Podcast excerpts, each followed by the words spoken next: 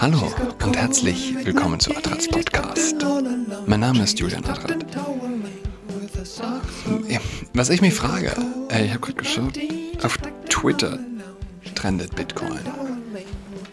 Ziemlich krass mit 293.000 Tweets gerade. Die anderen vier Trends, die mir angezeigt werden, liegen zwischen 1500, 5600 und 12.000 Tweets.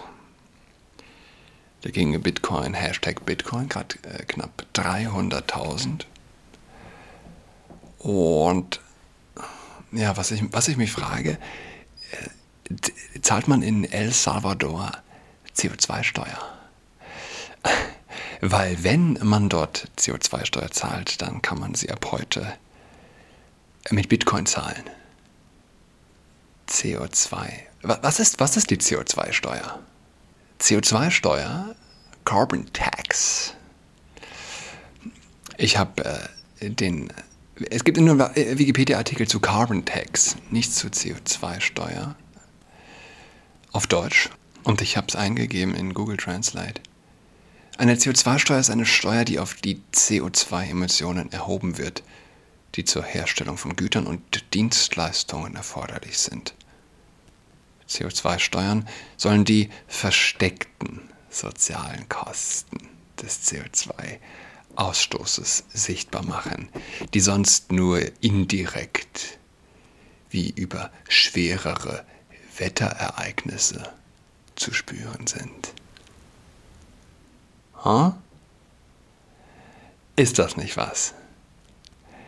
die versteckten Kosten. Wir erheben Steuern, um die versteckten sozialen Kosten sichtbar zu machen. Stößt einem das nicht auf? Das ist die Make-Believe-World. Ja? Ah. Ein unglaubliches Argument. Hätten wir doch mal nur vor 20 Jahren die versteckten sozialen Kosten besser besteuert mit einer CO2-Steuer. Hey, da hätten wir keine Hochwasser in NRW gehabt. So geht ja die Denke der, ja, der Extremisten. Übrigens, wir könnten auch äh, einfach gar nichts mehr produzieren. Ja? Und der CO2-Ausstoß wäre geregelt. Ähnliches in, Ähnliches in Australien. Ja. Klar kannst du alle Leute immer einsperren. Und du wirst ein Virus letztlich vielleicht los. Ja. Du kannst aber auch alle erschießen. Was du erschießt alle, dann stirbt niemand an Covid. Versteckte soziale Kosten. Es passt gut zum Maskenzeitalter. Corona ist nicht zu denken ohne Steuern auf versteckte soziale Kosten. Und äh, es passt zu dieser, ähm, wie, wie soll man das beschreiben, zu dieser passiv-aggressiven äh, Sandspielplatzpädagogik, nenne ich es mal. Äh, Sandkastenpädagogik, die, die, ich habe mich gegen diese Mentalität immer immun äh, gewusst. Die Sandkastenpädagogiksmentalität der säkularen, äh, extremistischen Pädagoginnen, die es ja in der Mehrheit der Fälle sind, ähm, Free Dival, sage ich mal. Ja, Free Dival. Die Mentalität, die jetzt den Kindern äh, darauf achtet. Ich hatte gestern einen Anruf bekommen äh, äh, aus der Schule. Ja, und äh, äh, alle Kinder schaffen es. Mm, außer meinen. Äh, ich müsste mal da nochmal, ob ich nicht mit den Kindern reden könnte, weil es ist ja auch, ähm, es ist ja auch schwierig für die anderen Kinder, wenn sie dann sehen, äh, dass die Maske bei den meinen nicht richtig sitzt. Ähm, und äh, sie kann sagen, was sie will. Nach fünf Minuten ist die Maske wieder unten. Und äh, es ist nun mal die Regel und ich sollte doch bitte da auf die Kinder einwirken. Klar habe ich es gemacht, natürlich. Ja. Ich habe heute versucht, äh, ihnen die Maske so anzuziehen und äh, versuchen, äh, wie sagt man, eine Position zu finden, wo die Atmung denn trotzdem nicht allzu schwer fällt und äh, wo die Maske trotzdem über der Nase bleibt. Man bekommt diese, diese warmen Augen dann. Aber Erstklässler, Grundschüler zum andauernden Maske tragen, zu verpflichten, ist ein Verbrechen. Es ist ein absolutes Verbrechen. Aber es gibt die Eltern, die äh, schon auf dem Hof mit Maske kommen, draußen, und wo das Kind halt auch die Maske trägt, klar. Das sind Leute, die würden noch mehr Maske tragen als ein Helm auf dem Fahrrad. CO2-Steueranbeter. Ganz, ganz bestimmt. Ganz bestimmt. Wer glaubt, dass Erstklässler rigoros zu, verpflichtet gehören, Maske zu tragen, den gesamten Schultag und äh, Hortalltag über, der wird auch sich von einer Argumentation äh, von äh, ver verborgenen, versteckten sozialen Kosten, die es zu besteuern gilt, angetan fühlen. Kein Kulturkampf in den Klassenräumen. Schleswig-Holstein verbietet Gendersprache an Schulen. Kiel, Karin, Brien. CDU hat die Verwendung der Gendersprache an den Schulen des Bundeslandes ausgeschlossen. Gendersternchen, Binnen-I und Unterstrich sind in der Schule grundsätzlich nicht gestattet, sagte Breen den Lübecker Nachrichten. Ähm, was, was macht man draus, äh, wenn, wenn die CDU drei Wochen vor der Wahl rechts blinkt? Der Artikel ist aus dem Hamburger Abendblatt. Als die Schüler und Schülerinnen einer Kieler Schule ihre Arbeiten zurückbekamen, waren viele von ihnen irritiert. Die Lehrerin hatte ihnen ein Binnen-I in die Klausuren hineinkorrigiert, zum Zeichen, dass beide Geschlechter gemeint sind. Das geht nicht, sagte Schleswig-Holsteins Bildungsministerin Karin Prien dem Abendblatt. Damit schlägt erneut ein Thema hohe Wellen, das die Deutschen wie kaum ein anderes zu entzweien scheint die Gendersprache.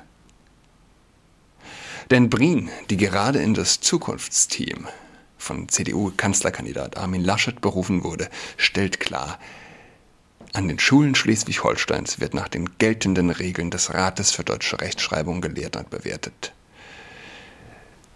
Zukunftsteam. Wenn das äh, Zukunftsteam. Zukunftsteam, was, was für ein Wort? wenn wir von Zukunft sprechen, dann reden wir von Team, Zukunftsteam. Man könnte schlecht sagen Vergangenheitsteam, oder? Was äh, die inhaltliche Lehre eines, solches, eines solchen Wortes gut auf den Punkt bringt. Vergangenheitsteam, eine Vergangenheitskommission, würde man sagen. Aufarbeitung. Ja. Aber natürlich ist es für Berliner Ohren erstmal angenehm, zu hören, eine undenkbar in dieser Stadt. Äh, insofern angenehm. Aber natürlich fragt man sich, drei Wochen vor der Wahl nochmal eine hochrangige Kandidatin, jetzt auch im Zukunftsteam äh, des Kanzlerkandidaten, die sich gegen äh, Gendersprache stark macht. Ich erinnere an, ich glaube, Christoph Ploß, Ploss, Ploß, Hamburger CDU-Mensch, der sich auch ähm, stark gemacht hat gegen die Verunstaltung der Sprache.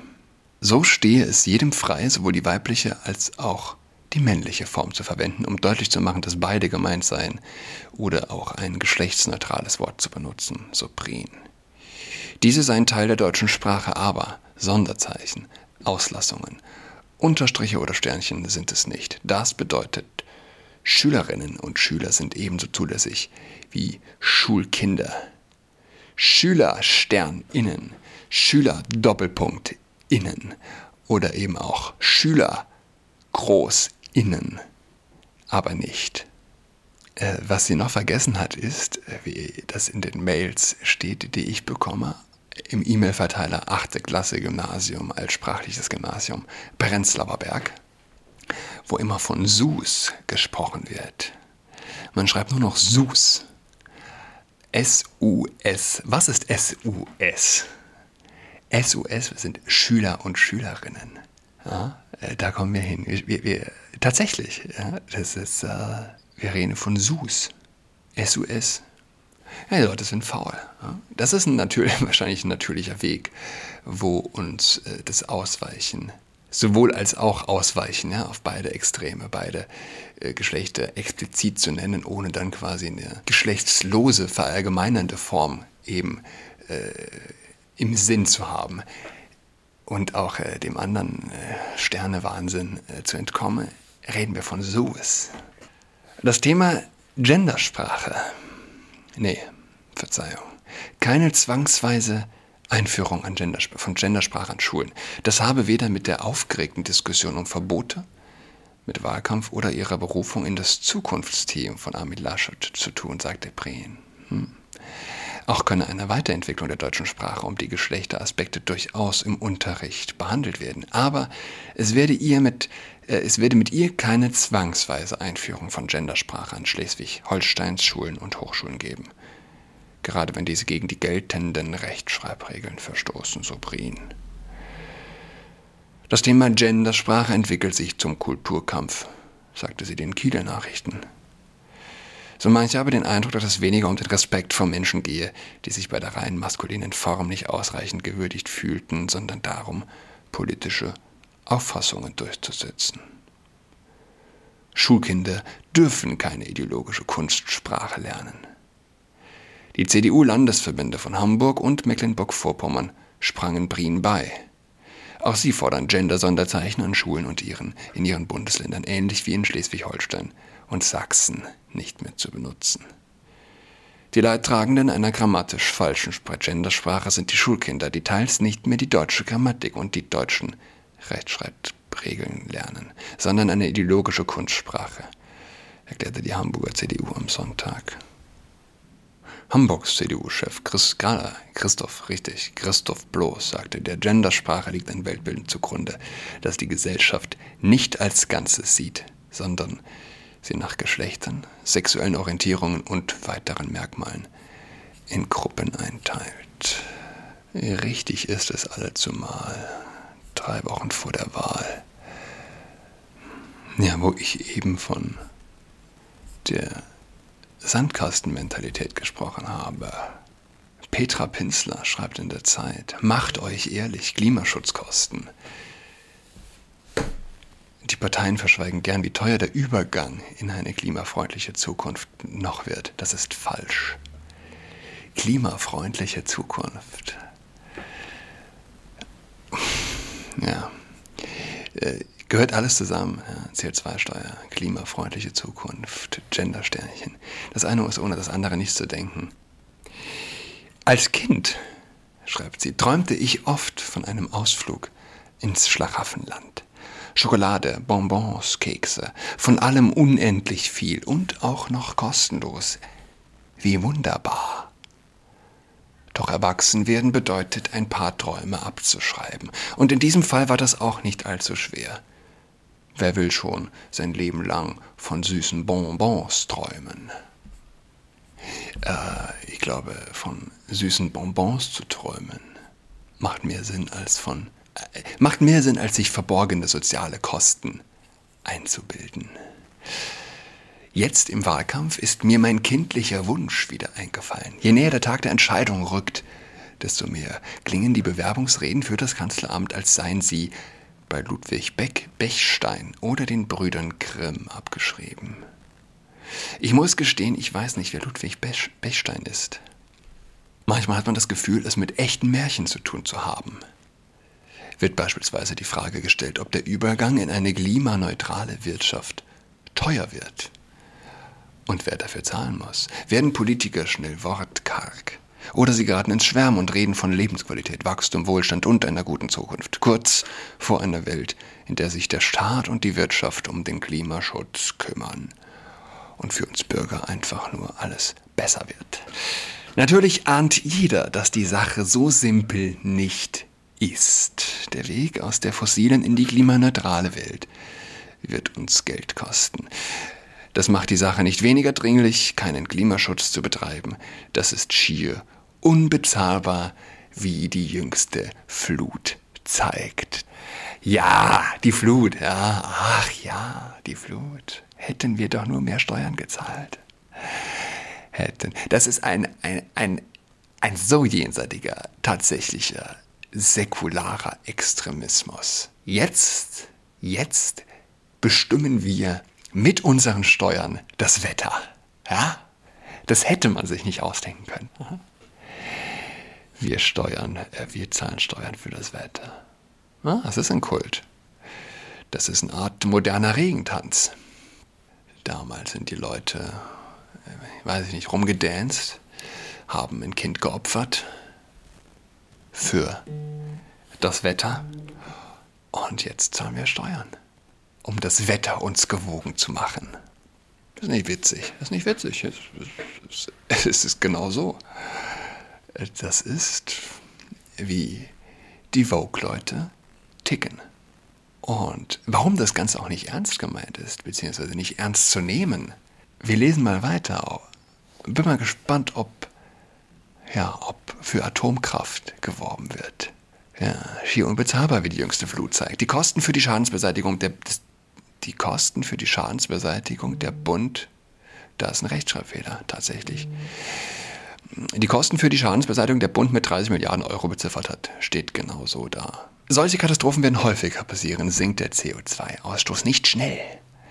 Wenn Staaten deshalb künftig mehr Geld für den Klimaschutz ausgeben, kann man das Kosten nennen oder Investitionen. Klar ist, es sollte nicht an den falschen Stellen gespart werden. Eine neue Infrastruktur, Elektrotankstellen, mehr Busse und Bahnen, neue Windräder, Solardächer und Stromtrassen, die Umschulung von Menschen. All das kostet Geld. Zugleich müssen Verluste einkalkuliert werden, weil zum Beispiel alte Investitionen in die fossile Infrastruktur wertlos werden dürften. Die entscheidende Frage lautet also nicht, ob zusätzliche Kosten anfallen, sondern wie können die Kosten fair, fair verteilt werden. Logisch. Nein, nein.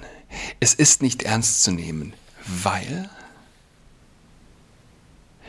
wer von dem Klimawandel, von dem CO2-Ausstoß als existenzielle Bedrohung der Menschheit ausgeht, aber nicht gleichzeitig die Atomkraft propagiert, ist nicht ernst zu nehmen. Es geht ihnen nicht um, um die Rettung der Umwelt. Ganz offensichtlich nicht. Also, Bitcoin. Bitcoin ist offizielles Zahlungsmittel in El Salvador. Die Meldung des Tages. Äh, wir hören einander wieder übermorgen. Ich wünsche euch äh, noch einen schönen, äh, schöne Spätsommertage. Bis übermorgen. Ciao.